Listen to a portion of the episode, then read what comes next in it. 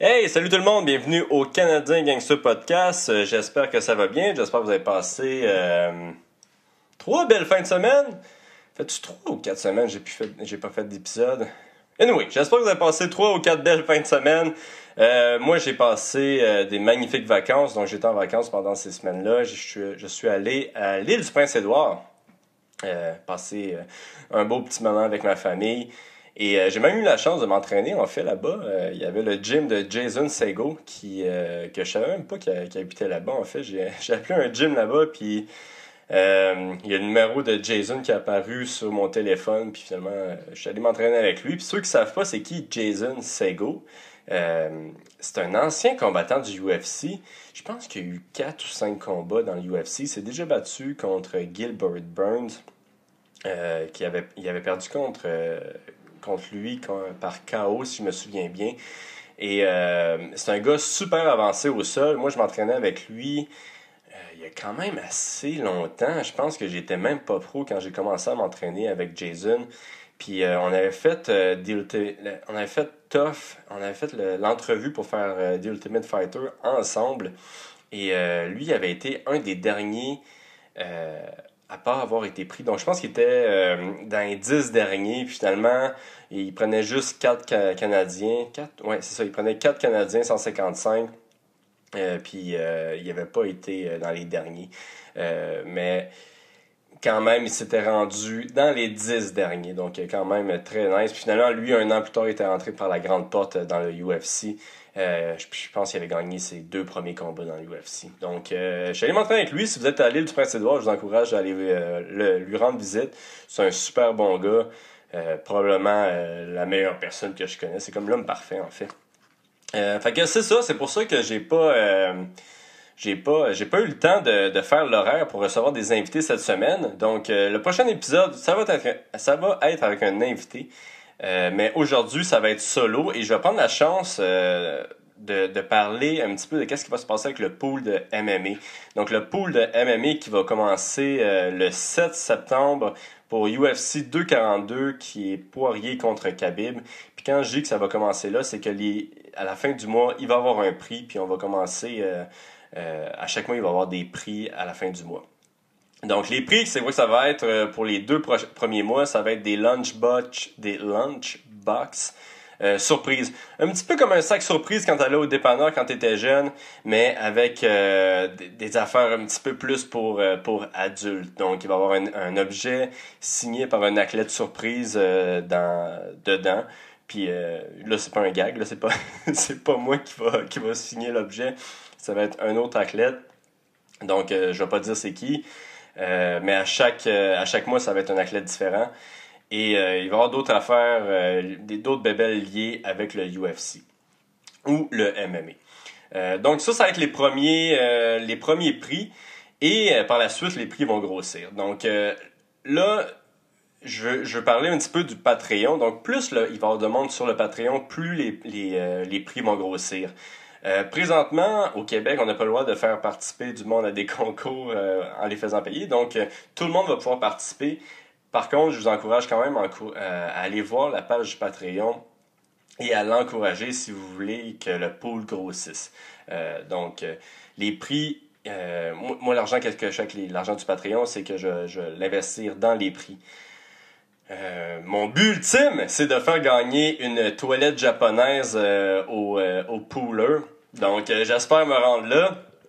Je pense que ça va prendre un petit peu de temps, mais oui, c'est ça. Mon, mon, but ultime, c'est que le grand gagnant, un jour, puisse gagner une toilette japonaise. Puis ça, c'est un petit clin d'œil à Mike Ward. Je sais qu'il aime bien les toilettes japonaises, là. Puis j'imagine, ben, je sais, tout le monde aime les toilettes japonaises, là. Mais mon but, c'est ça, de faire gagner une toilette japonaise. Euh, Puis là, j'aimerais ça remercier le monde euh, du... Attends, je... Ouais, je vais remercier tout de suite euh, le monde du Patreon. Euh, J'aimerais ça remercier euh, Jesse Tiff et Michael Bernier qui se sont inscrits au Patreon le mois passé, donc euh, qui sont devenus des pickpockets.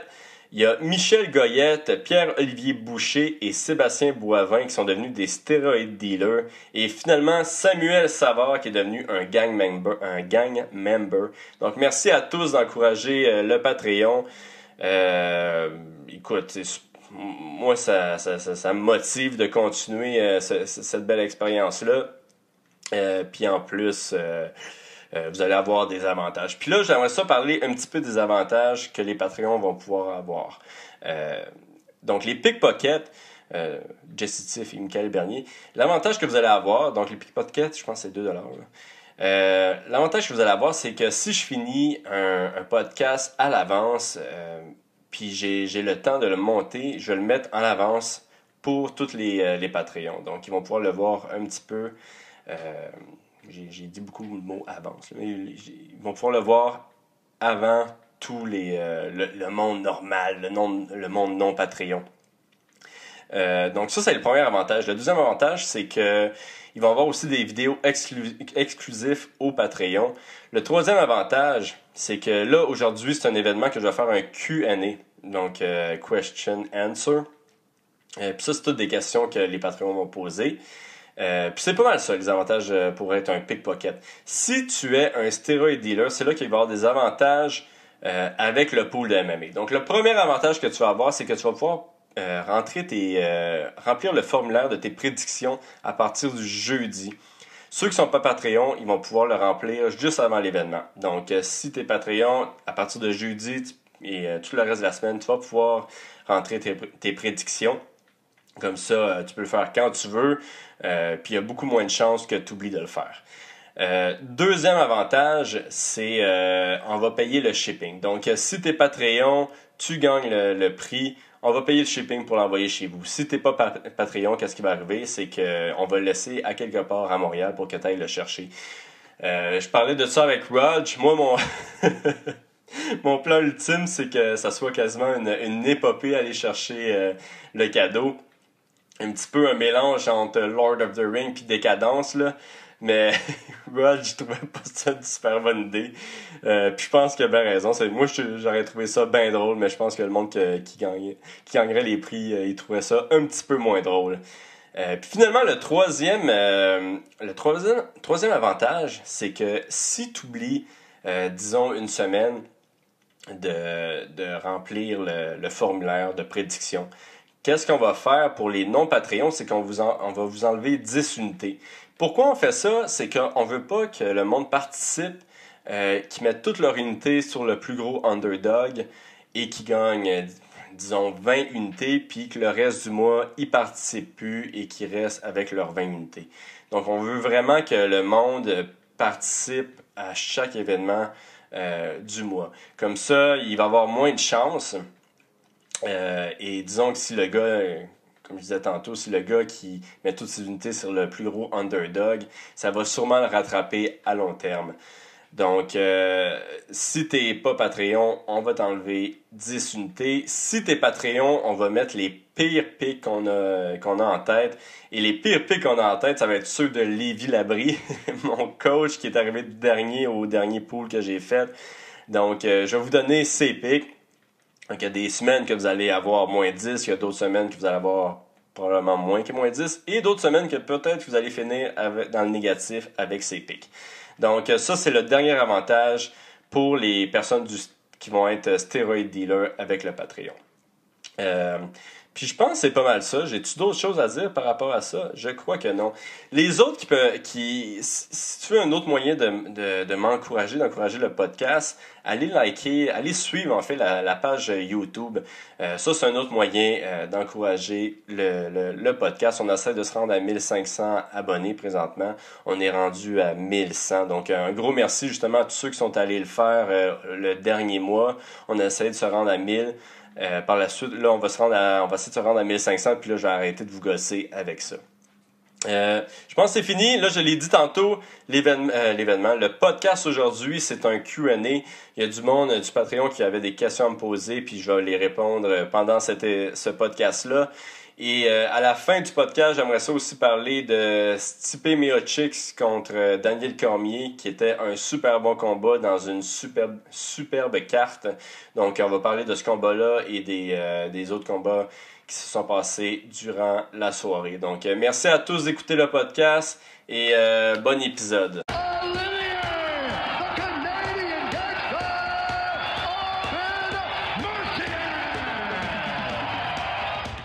To be a Canadian gangster. That's it. I mean, dude, I have a stash. I say sorry. I cry. I don't give a fuck, man. People think I'm local. It's just the beginning. Telling you the truth. Just the beginning. Yeah, you know, it's done. I mean. Yes, donc première question de Martin Prudhomme. Bonjour Olivier, moi j'aimerais ça savoir comment ça se passe une négociation avec le UFC.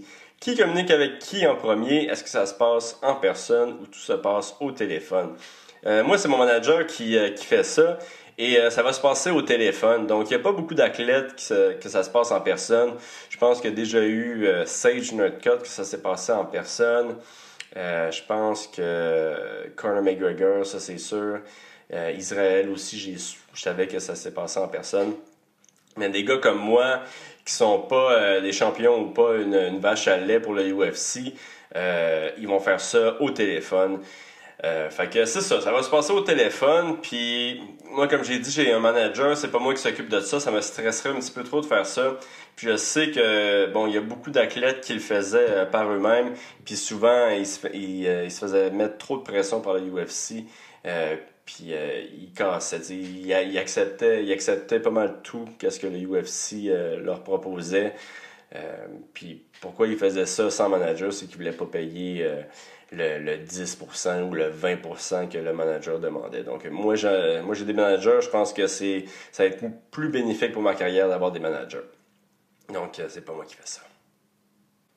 Autre question de Alexis Farandou. Quel autre sport pratiques-tu ou aimerais pratiquer? Euh, je fais pas d'autres sports, moi. J'ai, écoute, je fais, j'aime pas les sports d'équipe. Euh, ça, ça m'intéresse pas vraiment. Donc, euh, les autres sports que je fais, c'est des arts martiaux, tu sais. Qu'est-ce qui est vraiment nice avec le, les arts martiaux mix, c'est comme c'est plusieurs sports mis en un. Fait que je peux faire, euh, je peux faire du taekwondo, je peux faire du karaté et du jiu-jitsu qui sont tous des sports complètement différents mais quand même améliorés en MMA. Fait que c'est ça qui est vraiment cool. c'est une des raisons pourquoi j'ai quitté le judo en fait, c'est qu'à un moment donné, je trouvais que c'est un petit peu redondant faire du judo à chaque jour. Euh, fait que j'ai décidé d'aller euh, plus vers le MMA, les arts martiaux mix. Et euh, là, présentement, quand je fais du judo, je le fais avec encore plus de passion que je le faisais dans le temps. donc, c'est ça. C'est les sports que, que je pratique.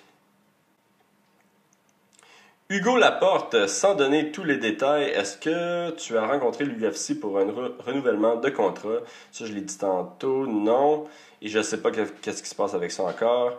Est-ce que d'autres organisations t'ont approché depuis la fin de ton contrat avec le, UFC? Euh, normalement, c'est le manager qui va aller appeler les autres organisations. Puis présentement, je ne sais pas qu'est-ce qui va se passer, mais je crois que ça va être difficile parce que, euh, disons, une grosse ligue je veux pas nécessairement un gars qui a trois défaites dans le, dans le UFC, un gars qui est. moi, je pense que j'ai vraiment un haut niveau, qui pourrait aller dans cette ligue-là et euh, casser la gueule à tout le monde dans cette ligue-là. Fait que. Euh, je pense qu'il pourrait y avoir d'autres organisations qui seraient, qui seraient intéressées, mais je pense que ça va être difficile. Euh, et la troisième partie de la question, c'est crois-tu que le UFC peuvent te libérer malgré le peu de combattants en ce moment qui, euh, qui couvrent la part du marché francophone au Québec? Oui, je pense qu'ils euh, peuvent me libérer.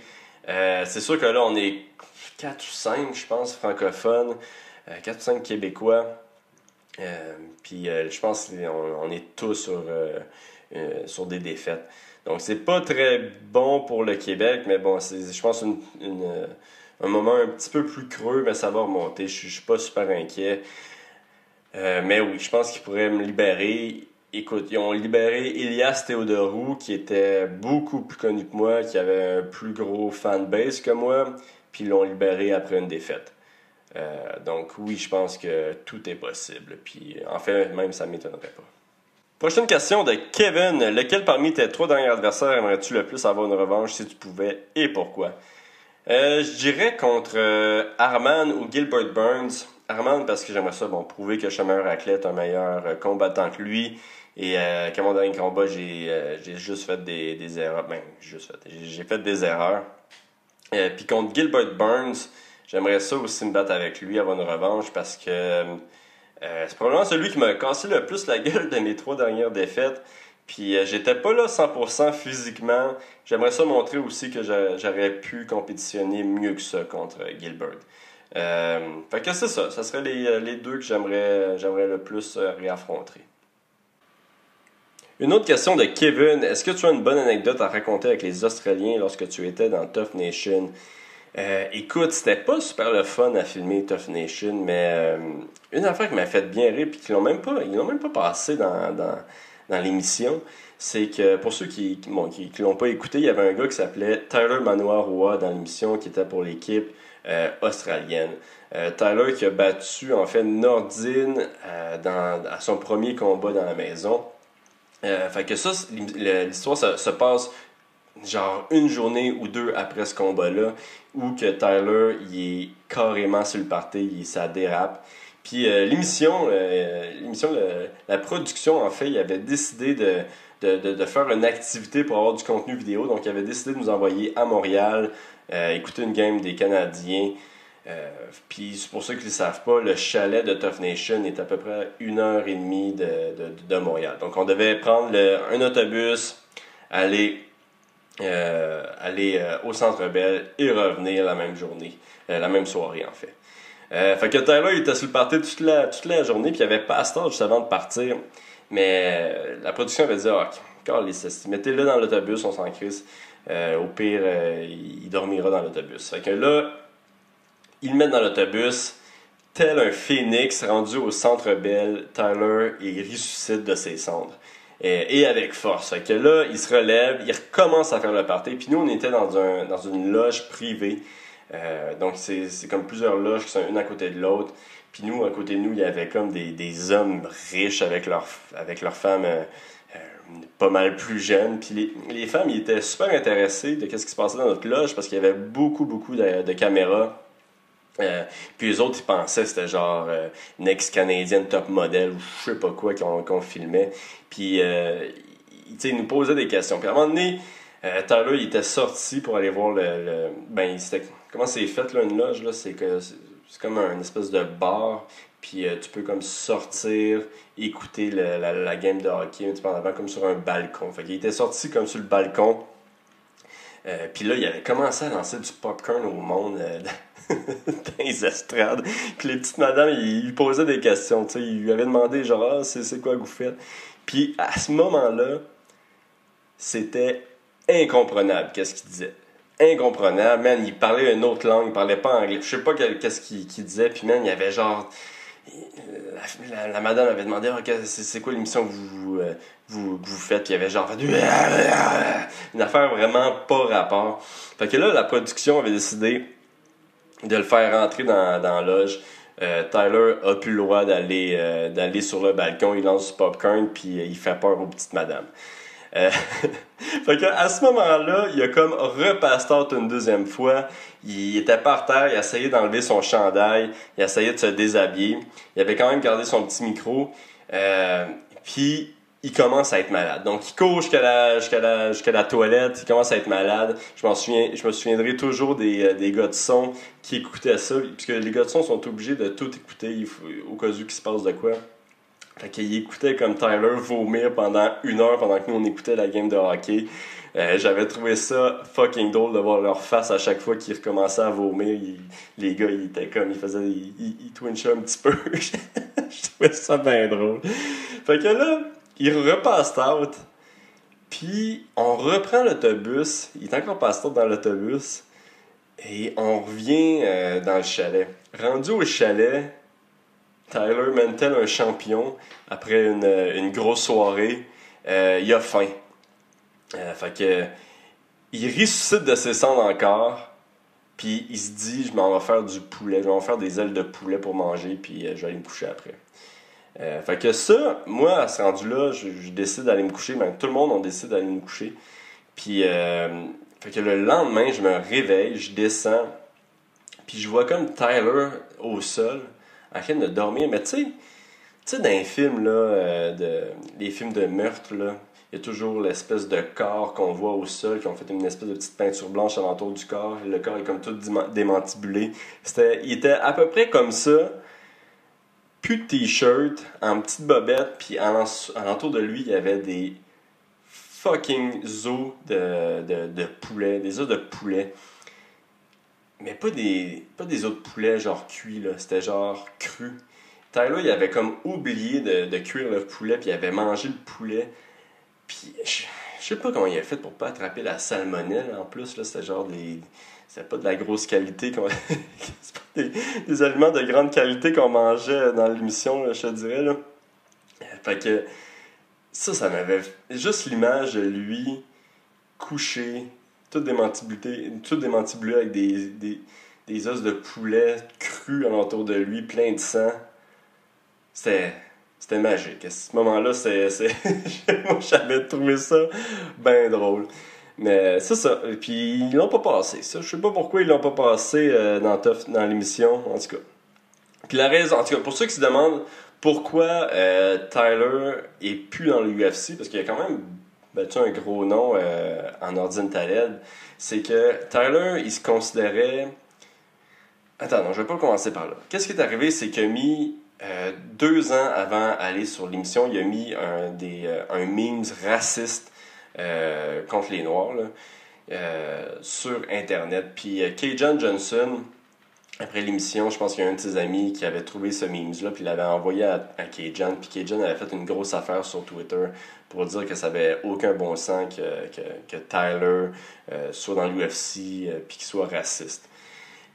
Maintenant, je peux comprendre. Si moi, si j'avais mis un, un, un meme raciste, je pense que j'aurais mérité de, de, de me faire coloquer dehors du UFC. Maintenant, où c'est la ligne un petit peu plus mince, un petit peu plus compliqué comme, euh, comme question, c'est que Tyler, il se considérait comme un noir. Donc, dans le sens que, tu sais, il est pas blanc, mais il est pas noir. Mais lui, dans sa tête, il était noir. Il nous l'avait dit pendant l'émission. Euh, puis qu'il se considérait euh, comme un noir.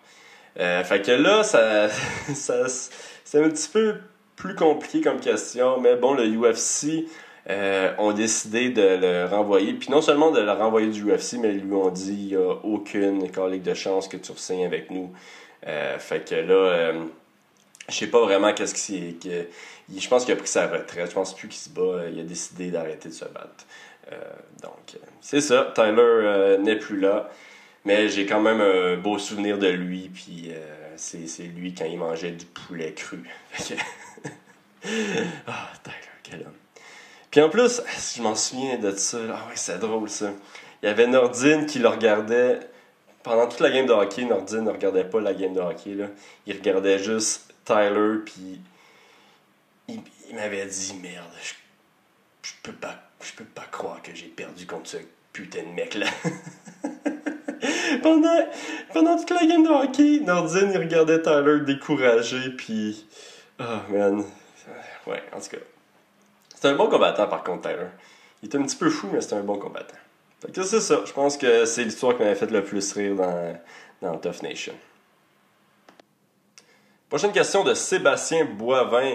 Là, soit dit en passant, ceux qui l'écoutent en vidéo, non, je me change pas à chaque question. C'est juste que ça m'a pris quelques jours faire ce podcast-là. Puis, euh, ben c'est ça, je me change à chaque jour, qu'est-ce qui est une excellente nouvelle pour, euh, pour mes partenaires d'entraînement puis pour ma blonde. Ça, ça, prouve que je suis quand même un homme propre. Euh, fait que Sébastien Boivin qui demande Question vraiment hors contexte, mais bon. Avec tes visites au podcast de Jerry Alain, Guillaume Wagner et une bref apparition à sous-écoute avec Mike Ward, je me demandais si tu étais un grand fan d'humour. Quel genre d'humour aimes-tu et quel humoriste apprécies-tu particulièrement? Tu as l'air d'un gars avec un très bon sens de l'humour. Yes, merci mon boy. Donc je me demandais ça. Euh, oui, non, je suis, je suis un fan d'humour. J'ai pas des connaissances extrêmes en humour par contre. Mais tu sais, j'allais souvent au Terminal Comedy Club, j'allais aussi au, euh, au Bordel Comedy Club, aller voir les open mic que, que j'aimais beaucoup. Sinon, tu sais, cette année, je suis allé voir trois shows. Je suis allé voir le show de Mike Ward, de Virginie Fortin, puis euh, le- de Simon Gouache, euh, qui étaient trois excellents shows.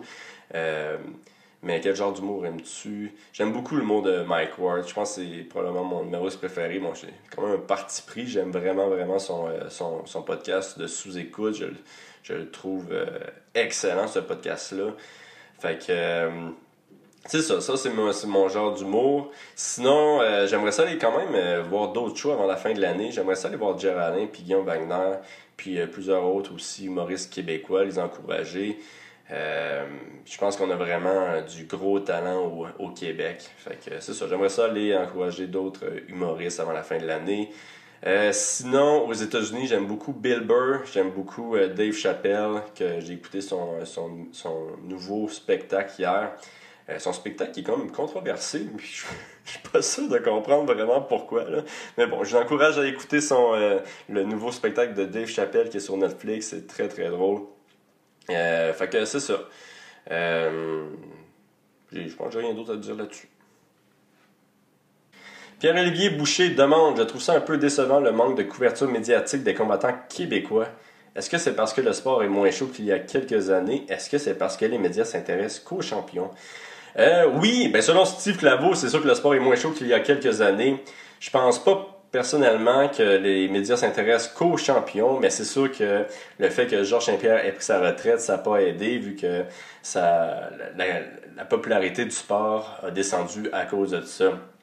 Et veut, veut pas, les médias vont aller vers les sports les plus populaires pour avoir le plus de, de lecture possible de leurs articles. Donc, présentement, c'est le hockey. Euh, fait que, tu sais, moi, je, je suis porté à comprendre pourquoi il n'y a pas de couverture médiatique pour les combattants québécois. Euh, Puis c'est une des raisons pourquoi j'ai fait le podcast. Je trouvais que souvent, il y avait des, des athlètes qui, euh, qui gagnaient à être connus, mais qui n'avaient pas nécessairement la chance de le faire à la télévision. Euh, donc souvent, j'invite ces athlètes-là, puis que quelques semaines plus tard, il, va y avoir des, des, journalistes qui vont se rendre compte que ces, ces, ces jeunes-là sont super intéressants, ils vont, ils vont les avoir dans leur, dans leur émission de télévision. Euh, fait que... Euh, C'était quoi la question? Je trouve ça un peu décevant dans le manque de questions. Non, c'est ça. C'est pas mal juste ça que j'ai à dire. Je pense pas que les, médias s'intéressent juste aux champions. C'est plus à, la popularité euh, d'un sport. Autre question de Pierre-Olivier Boucher. Rory versus Lima 2 est annoncé. Quel conseil donnerais-tu à Rory? Et peux-tu, s'il vous plaît, lui donner ton nez pour le combat? Euh, c'est sûr que Rory était, est stressé par, rapport à son nez. En ce qu'il m'avait dit, il y a quelques combats. Mais là, je pense que son nez est rendu euh, a guéri à 100%. En ce que je l'espère. Puis euh, lui donner des conseils. J'ai pas de conseils à donner. Moi, je pense que Rory, euh, il va faire le même game plan qu'il a fait au premier rang, euh, au premier rang, au premier combat. C'est-à-dire, il va essayer d'amener Lima au sol. Puis je pense que c'est la chose à faire aussi. Il a des kicks aux jambes extrêmement puissants, donc je pense que Rory va tout faire pour éviter euh, de se refaire kicker euh, pour le deuxième combat. Et euh, veut, veut pas, Rory est pas mal plus avancé que Lima au sol, donc je pense que ça va être ça la stratégie euh, pour ce combat-là. Bon, mais ça va être tout pour le Q&A. Mais j'aimerais ça parler de, de Stipe contre euh, Cormier, qui est un super combat dans une superbe belle carte. Euh, un combat que j'ai beaucoup aimé, c'était Yoel Romero contre euh, Costa. Qui, ben, selon moi, Yoel aurait dû gagner le combat. Je donnais le premier round à Costa. la première partie du deuxième round, je le donnais à Costa aussi. Mais la, la deuxième partie du deuxième round, moi, je le donnais à Yoel. Je trouve que Costa n'a rien fait à la fin du deuxième round pendant un bon deux minutes, deux minutes et demie. Donc je le donnais à Yoel et le troisième round, je le donnais aussi euh, à Yoel. Je pense pas que c'est une décision controversée. Je pense que ça aurait pu aller d'un côté ou de l'autre. C'était tellement serré. Euh, mais en tout cas, je me suis rendu compte que, que Yoel Romero, euh, c'est l'athlète le plus complet. Écoute, il est bon debout, il est bon au sol, il est bon en lutte. C'est un Olympien en lutte en, en fait. Puis euh, c'est un acteur incroyable. Je sais pas vous avez vu. La première chose, c'est quand il a reçu un coup de, genou dans les testicouilles. Ça lui a pris un bon 5 secondes avant d'avoir une réaction et de prendre un bon 2-3 minutes pour récupérer, qui était une très bonne stratégie euh, de la part de Yoel, parce que Yoel avait l'air très fatigué euh, rendu au deuxième round. Et l'autre chose, c'est quand Costa a, a droppé Yoel Romero, Yoel se relève, pointe quelque chose à côté de Costa. Costa regarde et Yoel, il drop Costa. J'avais trouvé ça incroyable. J'ai tellement trouvé ça drôle. Costa, là, euh, Costa Yoel Romero, c'est comme Batman. S'il utilise son nom, qu'est-ce qui l'entoure pour, euh, pour gagner ses combats? C'est quelque chose que peu d'athlètes font. Et euh, puis lui, il excelle dans ça. Fait que chapeau à Yoel. Je pense que c'est devenu un de mes, mes athlètes préférés juste à cause de ça. Euh, autre combat intéressant, Pettis contre Nate Diaz, qui était pas un combat super technique. Et selon moi, quand le combat a commencé, Pettis avait de l'air vraiment meilleur que Nate Diaz. Mais la seconde que Nate l'a amené au sol, on dirait que, que, Pettis a comme abandonné ou s'est fait mal, je sais pas. Euh, puis même au deuxième round, à un moment donné, euh, Pettis il prend le Kimura, il essaie de faire un soupe avec le Kimura, mais finalement il se fait monter euh, complète par, euh, par Diaz. C'est un petit peu bizarre euh, cette technique-là. Euh, même en amateur, tu, tu vois pas souvent ça, là, tu fait que c'est pas le combat le plus technique, mais un très bon combat, puis c'est toujours plaisant de voir Nate Diaz. Il, il est tellement... il est tellement animal, Nate Diaz, que souvent il s'en tire avec ça. Euh, puis il a quand même gagné assez facilement ce combat-là. Une décision euh, unanime euh, pour Nate Diaz. Nate Diaz, je pense que ça va être un combat difficile pour beaucoup de personnes, mais je pense pas qu'il va être capable de, de, de battre. c'est qui qui a callé out déjà? C'est Masvidal. Je pense pas qu'il va être capable de battre Masvidal par contre. Puis dernier combat, Daniel Cormier contre Stipe Miocic. Stipe qui se fait péter la gueule pendant 4 rounds. 3 rounds en fait. Je- ah, le troisième round, je sais pas qui, qui gagnait. Mais en tout cas, il se fait, il se fait péter la gueule. Et au quatrième round, il change complètement de stratégie. Euh, commence à aller au corps et réussit à mettre KO euh, Daniel Cormier. Puis j'ai vraiment trouvé ça impressionnant parce que, tu sais, se faire battre pendant trois rounds, décider au quatrième round, quand tu es complètement exténu- exténué, de changer de stratégie et de réussir à, à mettre KO son adversaire, j'ai trouvé, en tout cas, j'ai trouvé ça magnifique. C'est un des meilleurs comebacks que, que j'ai vu en fait. C'est euh, probablement mon préféré euh, que j'ai vu. Euh, fait que beau travail à ces, à ces deux combattants, super belle carte. Probablement euh, la meilleure carte que j'ai vue depuis euh, Georges Saint-Pierre, Georges Saint-Pierre contre Bisbing, qui était aussi une excellente carte. Fait que euh, très très très cool. On est on est gâtés. Euh, avant de partir, j'aimerais ça donner ma prédiction pour Zang contre Andrade. Là, c'est le monde du, euh, du Patreon qui vont pouvoir le voir avant. Ceux qui sont pas dans le Patreon vont, vont, vont savoir si j'ai dit de la merde. Là. Ils vont le savoir après. Fait que moi, ma, ma prédiction, c'est... euh, je pense que Andrade va gagner. Euh, Zang qui a besoin de, de- d'espace pour euh, imposer sa, game. Euh, Zang qui kick beaucoup, qui fait beaucoup de, euh, de spinning back kick. Je pense qu'Andrade va mettre trop de pression pour que, que- qu'elle, qu'elle impose sa game. Je pense que, qu'Andrade va brawler avec, puis je pense qu'elle va, va battre Zang. Si Zang gagne, selon moi, ça va être par un spinning back kick ou un kick euh, qui va mettre KO Andrade, puisque Andrade se fait beaucoup toucher dans les premiers rounds. Euh, mais souvent, euh, elle met tellement de pression que ça casse euh, ses adversaires. Donc, selon moi, c'est ça qui va arriver. Elle va mettre trop de pression sur, sur Zang et euh, Zang va pas pouvoir imposer son jeu. Puis Andrade va gagner ça. Donc, euh, c'est ça. Là, oubliez pas, le, le 7, le 7 septembre, le pool de Mamie commence euh, avec Poirier contre Khabib. Donc, j'encourage tout le monde à aller euh, participer à ça le 7. Je vous encourage aussi à, à aller voir le Patreon, euh, à nous aider à faire grossir euh, le, podcast en, allant nous encourager sur le Patreon. Euh, puis euh, allez liker aussi, allez suivre en fait notre page euh, YouTube. Donc euh, merci à tous d'avoir écouté ce, ce podcast-là. Euh, prochain podcast, on va, je vais le faire dans deux semaines. Je, vais le poster dans deux semaines. Je vais avoir un invité. Euh, donc euh, c'est ça. Bonne, euh, bon deux semaines à tous et euh, à bientôt.